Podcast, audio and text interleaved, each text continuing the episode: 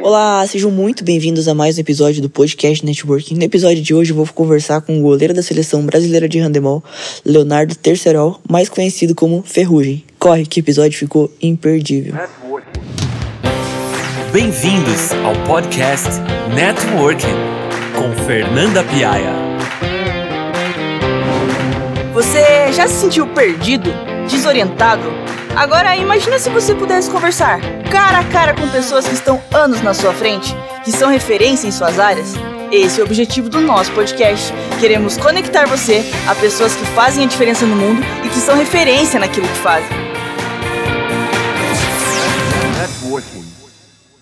Olá, sejam muito bem-vindos a mais um episódio do Podcast Networking. No episódio de hoje eu vou falar com um jogador de handebol da seleção brasileira, Leonardo Teixeirol. É um prazer muito, muito grande ter você aqui para conversar um pouquinho com a gente. É, obrigado pelo convite e o prazer é todo meu. É, espero que o pessoal goste da, do nosso bate-papo. Então, todo episódio que eu entrevisto alguém da área do esporte, de alguém desse, eu falo que eu adoro entrevistar atleta, porque eu acho que a disciplina que um atleta tem que ter, assim, tanto, tanto mental quanto de, de dia a dia mesmo, é fora do comum. E eu queria começar já te perguntando, assim, para quem não conhece você, para quem não conhece sua história, sua trajetória, se você consegue aí resumir sua história, sua carreira em 49 segundos pra gente. É, eu sou Leonardo, mas no, no handball me conheço como Ferrugem. É, eu tenho 34 anos, comecei a jogar handball com 11 anos de idade aqui na Metodista de Sinardo. E depois de 15 anos na Metodista, eu me mudei para a Europa é, para buscar um handball mais profissionalizado. E aí eu joguei um ano na Noruega, joguei dois anos na Espanha, aí eu fui um ano para a França, já três na Espanha, agora estou trocando de time, mas continuo na Espanha também. Já joguei jogos é, campeonatos e agora eu acabei de chegar dos Jogos Olímpicos. E com quantos anos que você começou a jogar? 49, né? Quantos anos você começou a jogar handebol? Eu comecei a jogar handball com 11 anos de idade, é, por causa do meu primo. Minha, minha irmã é, foi fazer uma cirurgia no coração e eu tive que ficar na casa dos meus tios e meu primo jogava handball. Ele me levou e, e, eu gostei da modalidade. Ele parou e eu continuei e sigo até hoje e vivo do, do handball, vivo do esporte. Naquela época, assim, você tinha ideia que você ia virar jogador profissional? Não, na época é, eu tinha mais a ideia de jogar o handball para ter bolsa de estudos, tanto no colégio quanto faculdade, para ter uma formação. Então eu não tinha do que, não tinha ideia do que iria acontecer com a minha vida e, e bom, e nem sempre a gente tem todas as respostas, né? e se você pudesse assim voltar uns anos e dar um conselho para aquele Leonardo assim, que começou a jogar jogar handebol muito novo, o que, que você falaria para ele? É, eu daria dois conselhos. Um, cuide mais do seu corpo, porque quando eu era mais novo eu não dava tanta atenção para isso. E com o tempo eu aprendi que eu, se eu tivesse dado mais atenção, eu talvez não tivesse tantas lesões, não tivesse sofrido muito. E o outro é sair do país para jogar handball que você vai ser feliz e, e vai fazer o que você ama. Com quantos anos que você saiu para jogar? Eu saí com 24. 24, com 24 é, demorou um pouquinho. anos. É. É, comparando o pessoal agora, os meninos estão saindo com 19 anos, agora os, nós brasileiros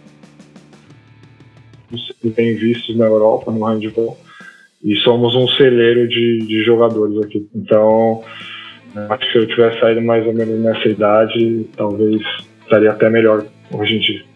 E como que é essa vida, assim, fora do país?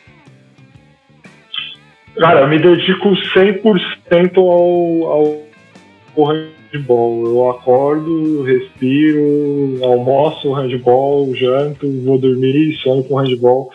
Eu treino cinco vezes por semana na quadra, todos os dias, e jogo geralmente no sábado. E durante as manhãs também, três vezes na semana, tenho o treino físico obrigatório com o clube e eu ainda faço a preparação física que ajuda para quando eu chegar em campeonatos internacionais não sentir tanto. Então, treino todos os dias, duas vezes por dia e jogo aos sábados. E domingo descanso. Quantas horas por dia dá mais ou menos de treino? É, entre treinos, vídeos e horas. Quantas horas? Seis. Seis horas, nossa, bastante, hein? É, é, a gente se diz, a- brasileiro sai e, vê como o esporte é realmente profissional e como a gente, gente tem que se dedicar para chegar ao mais alto possível e ajuda, ajuda também o país, né? Quando você sai para competir também ao país a fazer as coisas bem feitas, a, a buscar para o Brasil também. É, eu acho uma pena, assim, né? O investimento no Brasil ser tão baixo que os grandes talentos têm que sair do Brasil para conseguir viver do esporte. Sim, é, eu, eu brinco que nós do handball hoje vivemos o que o vôlei viveu antes. Que antes o vôlei, o pessoal saiu, a maioria foi para Europa e depois voltou. Ah, eu acredito que esse é o mesmo caminho do handball, que mas o caminho vai ser um pouco mais longo, ainda vai demorar um pouco mais que o voleibol.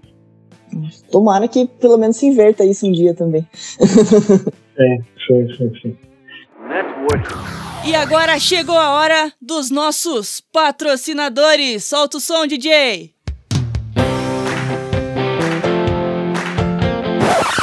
É. Fernanda? A gente não tem patrocinadores. E se hoje, assim, você pudesse se definir em apenas uma palavra, que palavra que você usaria? resiliência.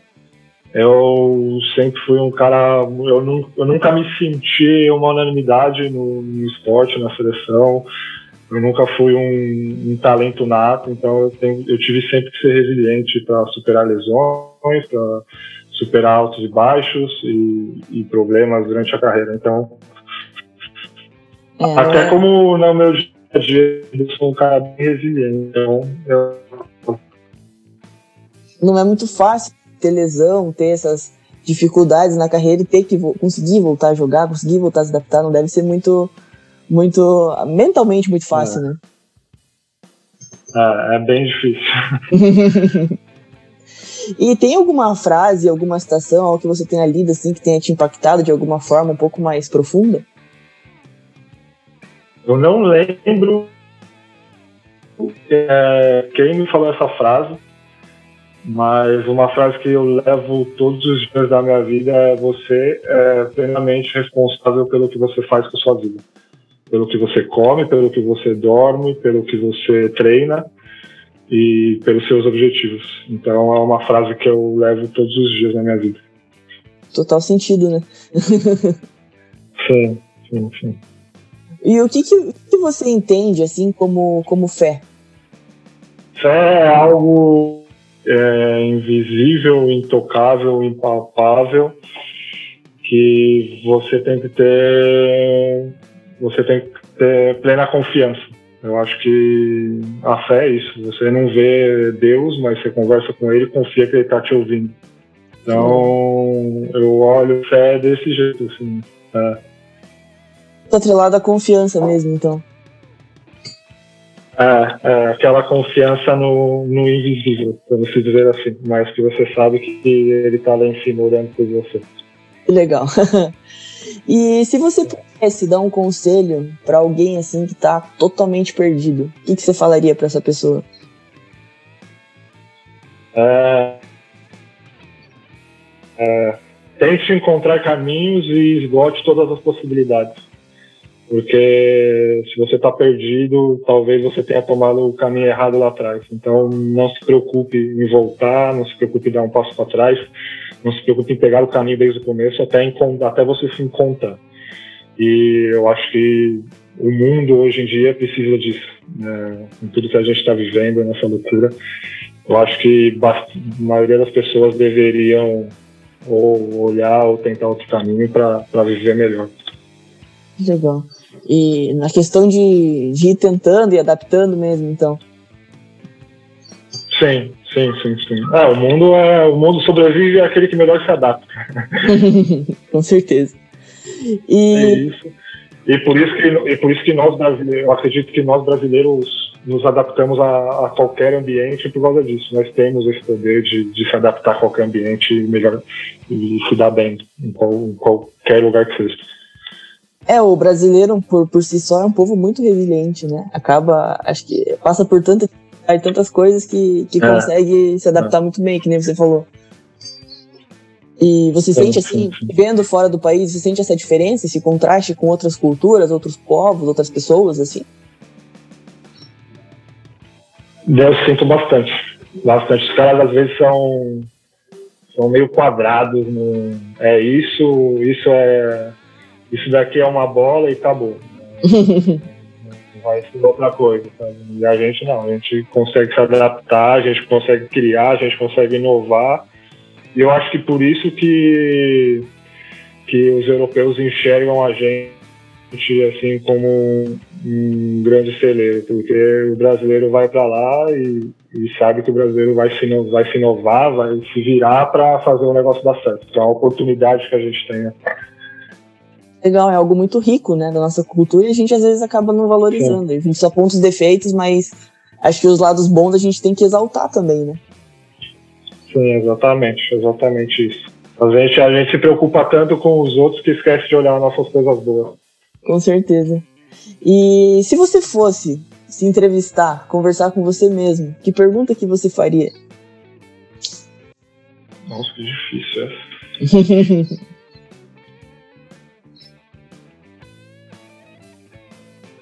Ou uma pergunta que eu me faria é se tudo que eu fiz e estou fazendo Talvez não hoje essa pergunta, mas lá na frente, se tudo valeu a pena.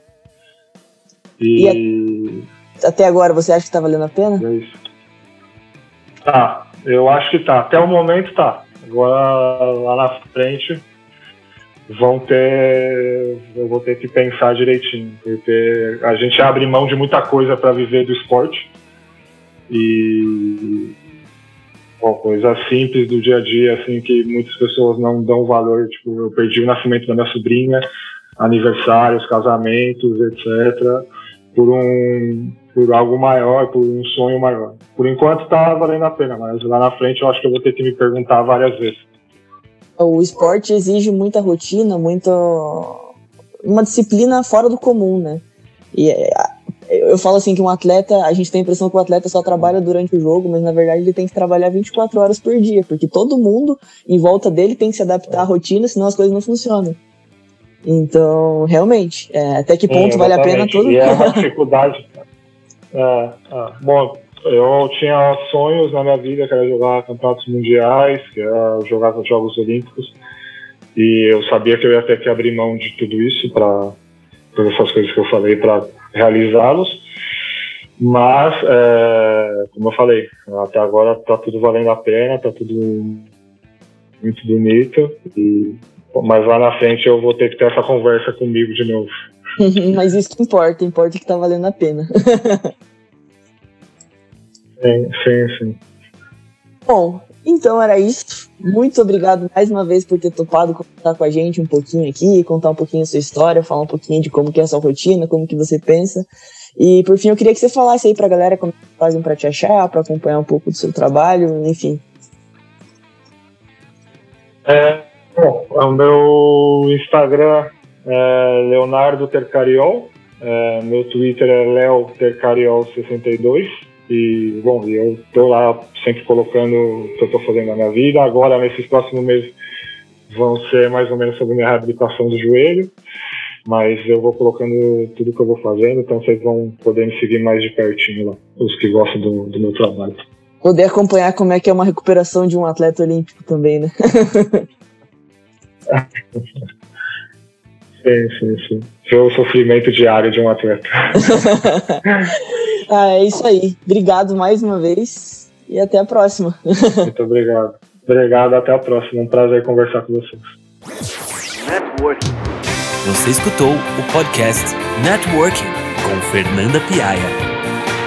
Para você que nos ouviu até aqui, muito obrigado pela sua audiência. Não deixe de acompanhar nossas redes sociais e não perca as novidades. Até o próximo episódio. Networking.